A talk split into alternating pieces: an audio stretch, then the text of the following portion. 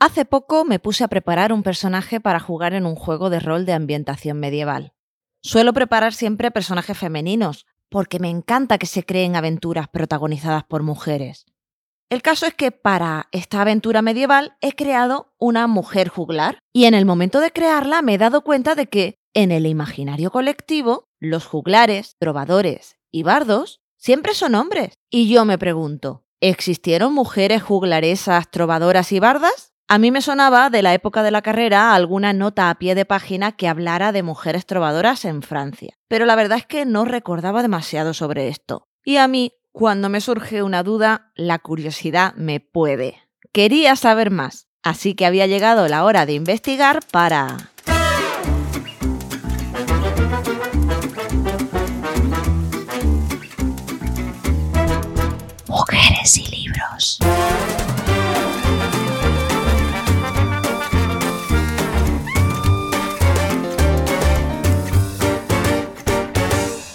Para empezar a recomponer esta historia tenemos que trasladarnos en el tiempo a los siglos XII y XIII y a la región de Occitania, al sur de Francia, donde nos toparemos con el origen del amor cortés. Se trataba de una concepción del amor, del deseo y de la admiración muy particular. En general, este amor cortés era secreto, tenía lugar entre miembros de la nobleza y se practicaba de forma ilícita, es decir, fuera del matrimonio. El amor cortés es un término a veces difícil de comprender, porque era una forma de deseo ilícito que al mismo tiempo suponía un camino de purificación para el amante, que debía demostrar su valía espiritual a través del sufrimiento y la disciplina. Estos amantes pasaban por diferentes fases en su acercamiento a la dama de la que estaban enamorados, a la que se sometían en una relación que imitaba el vasallaje feudal. Ellas siempre frías, distantes, pero por lo demás, un auténtico modelo de belleza y virtud. Y este amor cortés nos llega gracias a los poemas de los trovadores, hombres con gran talento creativo que cantaban el amor de una mujer que estaba totalmente fuera de su alcance. Pero, ¿y las mujeres? ¿No tenían ellas nada que decir? ¿No querían ellas participar de todo esto? ¿Eran realmente esos seres fríos y ajenos al amor? ¿Ninguna mujer quiso cantar también a este amor profano?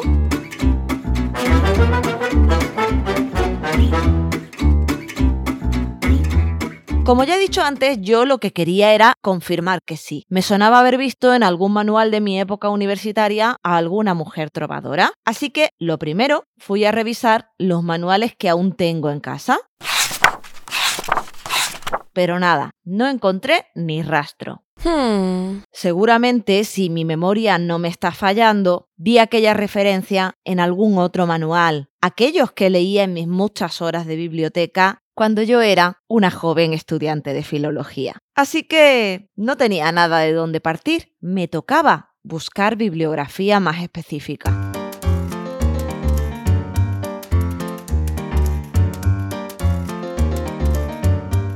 Tras una primera búsqueda, Google Académico me confirmó que efectivamente existieron mujeres trovadoras. Y de hecho empecé a almacenar en mi ordenador algunos artículos publicados sobre el tema en diversas revistas. Y entonces descubrí un libro que me llamó la atención. Mujeres silenciadas en la Edad Media, de Sandra Ferrer. Y como hago cada vez que siento un flechazo por un libro, lo pedí inmediatamente por Amazon y en un par de días lo tenía en casa. A ti te dejo la referencia de este libro en la descripción de este episodio. Pues bien, en el libro de Sandra Ferrer leí sobre una concepción del mundo, la medieval, en que el hombre era el que hacía la vida pública y la mujer debía estar oculta. La cultura imperante, eminentemente religiosa, fomentaba la misoginia con la excusa del mito de Eva, esa mujer malvada, inicio del pecado y causa de la condenación de Adán. Como contraposición, surgió precisamente en la Edad Media el entusiasmo por la Madre de Jesús, María, virginal y siempre discretamente al margen. Ella empezó a representar una perfección inalcanzable para cualquier mujer.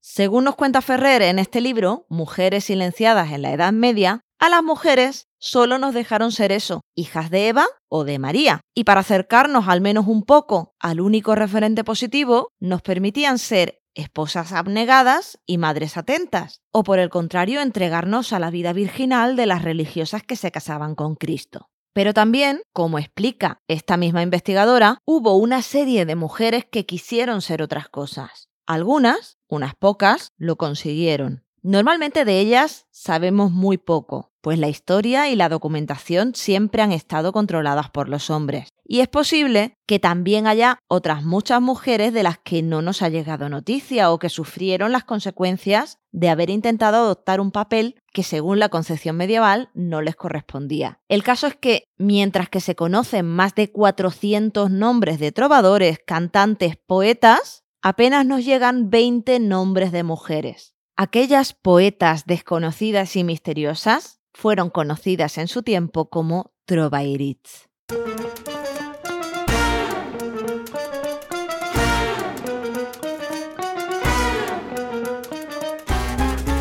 Y sí, todo esto surge del amor cortés y la máxima representación del amor cortés eran las cortes de amor reuniones en que los trovadores, juglares, poetas y cantantes ensalzaban el amor sublime a su dama. En estas reuniones, las damas eran elementos pasivos, las protagonistas del deseo de estos caballeros. Ellas, casi siempre casadas, escuchaban los versos que recitaban sus enamorados y nada más. Pero algunas mujeres nobles se atrevieron a invertir estos roles y decidieron ser ellas las que cantaran las alabanzas de sus enamorados. Wait. Comenta Ángel Escaso en su libro Las Olvidadas que la historia tradicional ha desdeñado a esas poetas. Los medievalistas masculinos se excusan en que realmente la producción femenina que nos llega es muy escasa, apenas 20 nombres y poco más de 40 poemas, pero el hecho de que sean pocas no es excusa para invisibilizarlas. Por suerte, algunas autoras, como Sandra Ferrer y Ángeles Caso, están poniendo de su parte para que esto no se perpetúe, y yo quiero añadir mi granito de arena con este episodio del podcast.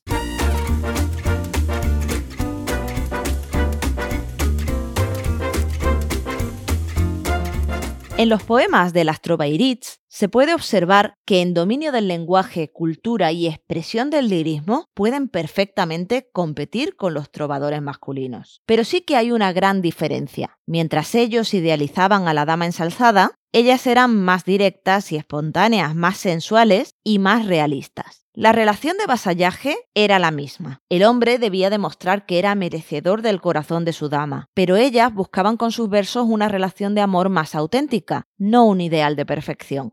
Ellas reivindicaban un respeto y una devoción auténtica por parte de los hombres. Sabían exactamente qué debía tener un hombre para ser digno de su amor y se atrevían a exigirlo. En resumen, estas trovadoras cogieron las riendas de sus relaciones amorosas, fueron exigentes con el ser amado y no dudaron en convertir en arte sus sentimientos más profundos.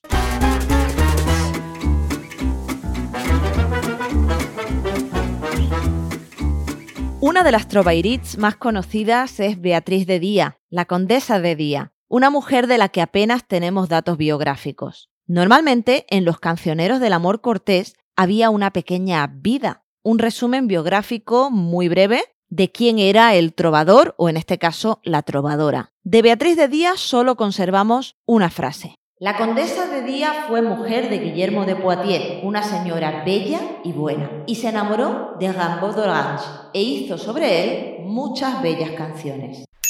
Según nos cuenta Antonia Viñez Sánchez en un artículo sobre ella, se ha especulado muchísimo sobre la biografía de la condesa de Día, sin llegar a una conclusión clara. Conservamos de ella cuatro poemas, que son sinceros y directos. Parece que fue una mujer valiente y dispuesta a romper esa concepción de la esposa callada, obediente y sumisa. No se avergonzaba de su amor ilícito, más bien todo lo contrario, como refleja en uno de sus poemas.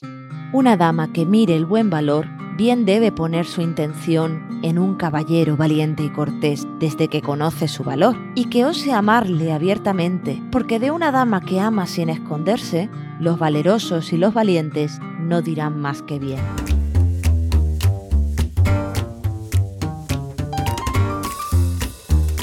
Otro nombre a tener en cuenta es el de Castellosa, de quien han sobrevivido cuatro poemas, siendo la trovadora de la que más obras se conservan después de Beatriz de Día. Nacida en Auvernia y casada con Turc de Mairona, Castellosa representaría a la perfección el tópico de la mujer infelizmente casada. Ella era más conservadora en su postura que Beatriz de Día, menos valiente, pues se mantiene fiel a su esposo a pesar de todo. Sus cuatro canciones constituyen un ciclo, ya que están todas conectadas entre sí, representando esta idea de la mujer malmaridada.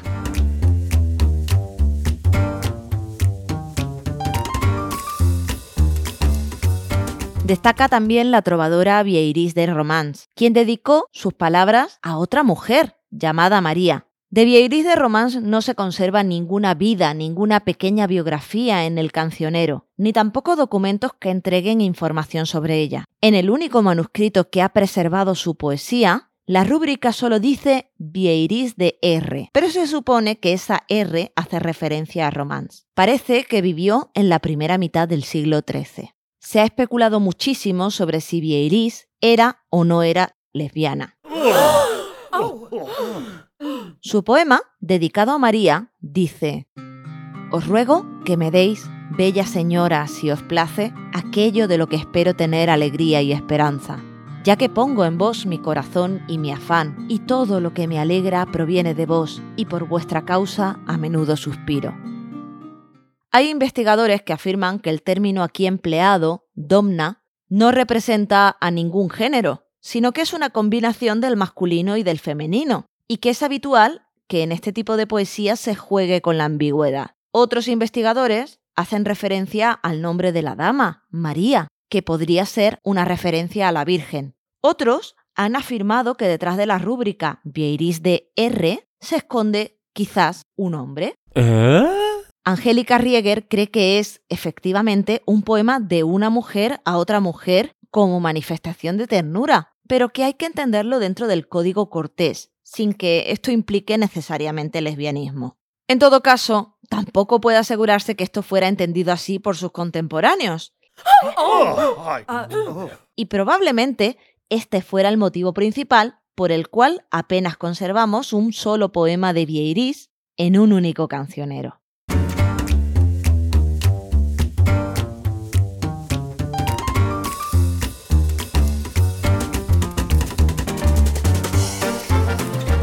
Además de ellas tres, nos llegan otros nombres, pero por no extenderme demasiado, te contaré que la poesía trovadoresca, nacida en Occitania, muy pronto se extendió por el resto de Francia y de Europa. Una de las trovadoras que destacaron fuera de Occitania fue María de Francia, de quien sabemos que vivió en Inglaterra, poseía una gran cultura y la consideramos la primera poeta en lengua francesa. Aunque por mucho que se ha investigado no llegamos a conocer cuál es la verdadera identidad de María de Francia, el nombre se ha deducido de una de sus obras, donde dice, mi nombre es María y soy de Francia. Se han sugerido varios personajes históricos femeninos que pudieran estar detrás de ese nombre, pero la verdad es que no se ha llegado a ningún acuerdo. María tradujo algunos textos antiguos del latín y el griego, escribió una geografía, es decir, una vida de santos, y doce laí, que era un género de canción trovadoresca. En ellas, María de Francia expresó el placer que se encuentra en la relación de un hombre y una mujer y reclamó las mismas cualidades del amante que pedían las Trovairits. María fue defensora del amor verdadero y se presentó a sí misma como una mujer libre que toma la iniciativa en las relaciones, algo completamente subversivo en aquella época.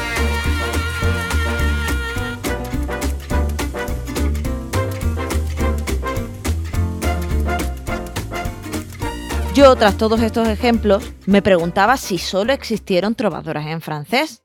Así que seguí investigando. No tardé en hallar una referencia a dos trovadoras italianas, Compiuta Doncella y Nina Siciliana, esta última citada por el mismísimo Dante. Oh. Pero, ¿qué pasó en España? ¿Tuvimos alguna trovadora?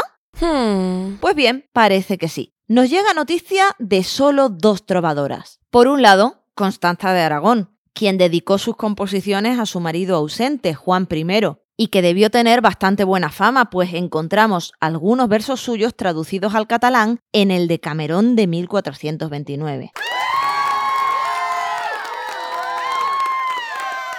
Además de ella, también conocemos a la valenciana Natecla de Borja, hermana del Papa Alejandro VI, aunque de ella solo se conserva un diálogo con Ausías March, ninguna canción trovadoresca. Probablemente existieron muchas más trovadoras a las que la historia no nos ha permitido conocer. Y la verdad es que yo me pregunto qué hubiera pasado si esos versos, esos mismos versos, hubieran sido escritos por manos masculinas. ¿Hubieran sido tratados de otra manera? ¿Sus autores habrían sido más respetados por la historia? En mi opinión, seguramente sí.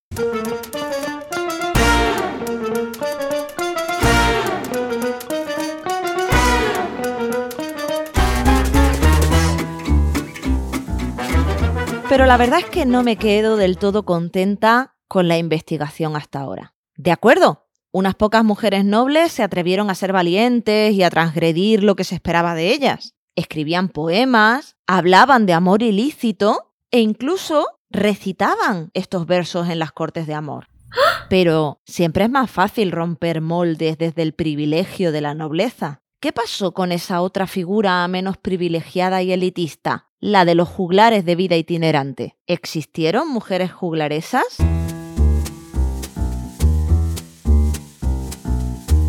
Pues de nuevo, parece que sí. Una primera búsqueda me lo confirmó inmediatamente. Juglaresa, cantadera, trotera, danzadera, son todos sinónimos de un mismo oficio, la mujer del espectáculo, una mujer que danzaba, cantaba y tañía con alguna percusión. También se las llamaba soldaderas, término que era un poco ambiguo porque también se utilizaba para las prostitutas. De hecho, en el libro de Apolonio del siglo XIII encontramos la acepción soldadera con los dos significados, el de meretriz y el de juglaresa. Estas juglaresas o soldaderas bailaban siempre acompañadas de un juglar y viajaban con la compañía de una manceba, que les ayudaba en todo lo que necesitaban. Hacia 1330 más o menos, las soldaderas aparecían también con el nombre de cantaderas, las cuales normalmente tocaban la pandereta. Llegaron a ser muy populares y de hecho el arcipreste de Ita las mencionó en su libro de Buen Amor. En fin, para investigar y profundizar sobre juglaresas, me fui al manual clásico sobre el mester de juglaría, poesía juglaresca y juglares de Ramón Menéndez Pidal, que además da la casualidad de que lo tengo en casa. Te dejo también el enlace para conseguir este libro en la descripción de este episodio.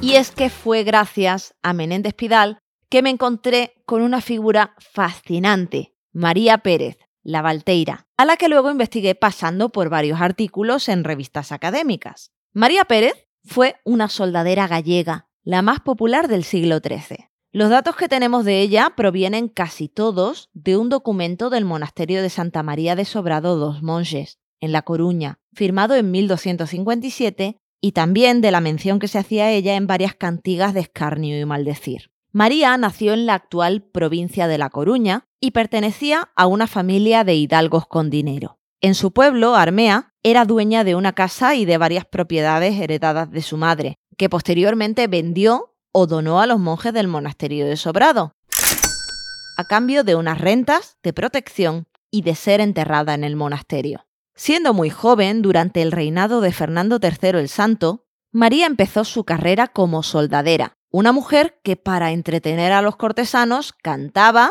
bailaba y realizaba ejercicios durante la actuación de juglares y trovadores. A veces acompañaba a los soldados en las campañas militares y por su actuación recibía como salario una soldada. Aunque era hidalga y pudo haber tenido otra vida, María eligió ser soldadera, posiblemente para no estar sometida a las decisiones y la obediencia a un marido, y para poder moverse y decidir con cierta libertad. Según Ramón Menéndez Pidal, su momento de mayor fama fue entre 1257 y 1267, en la corte de Alfonso X el Sabio.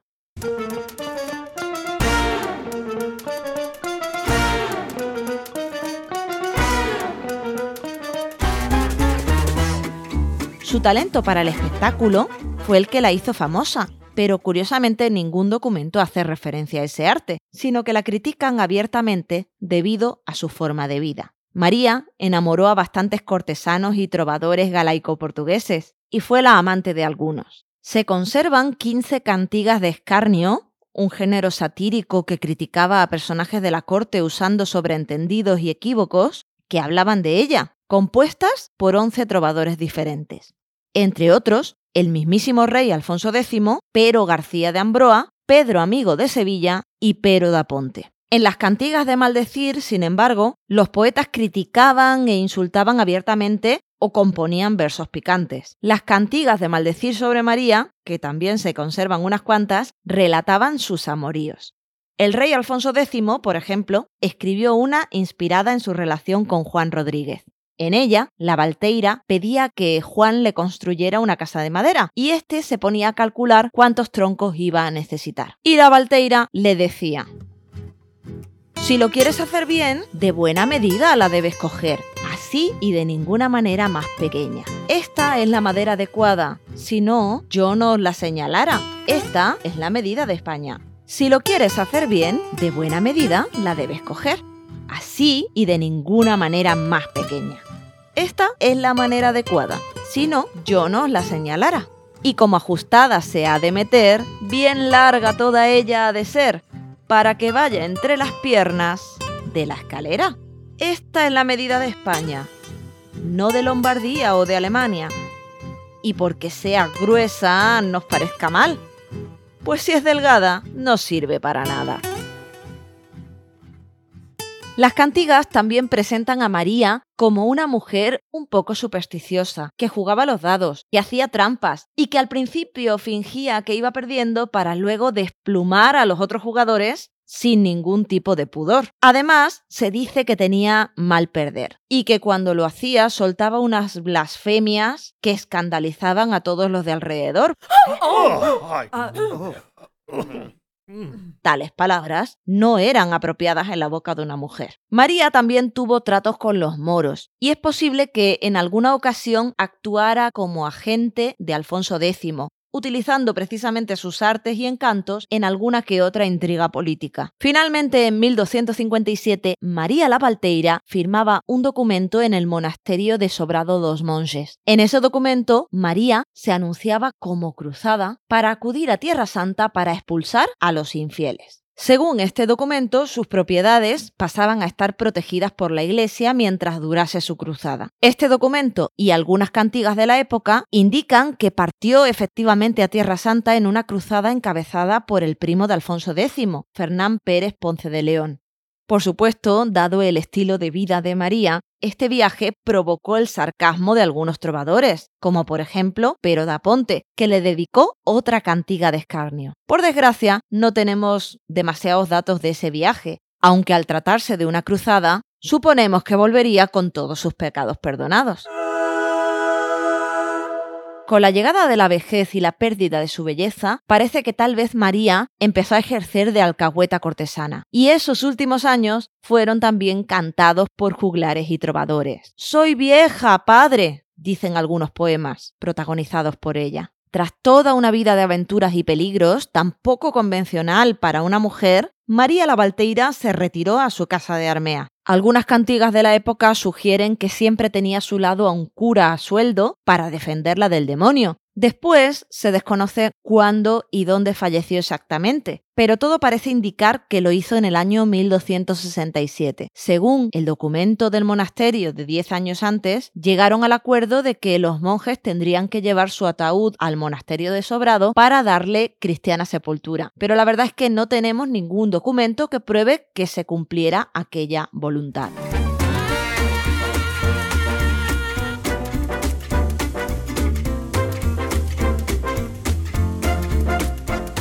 María la Valteira, como también Beatriz de Día, Castellosa, Vieiris de Romans, María de Ventador, Garsenda de Provenza, Gormonda de Montpellier, María de Francia, Compiuta Doncella, Nina Siciliana y Constanza de Aragón, fueron todas mujeres valientes, que se atrevieron en plena Edad Media a tomar las riendas de su destino y a vivir una vida más allá de los límites que se imponían a las mujeres, la sumisión, el matrimonio, la maternidad o el celibato. Por cierto, que también me apetece mucho contarte la historia de una niña a la que regalaron por Navidad el primer manuscrito de un gran clásico de la literatura. Así que no te olvides de suscribirte si no lo has hecho ya y te espero en el próximo episodio para seguir hablando de mujeres y libros.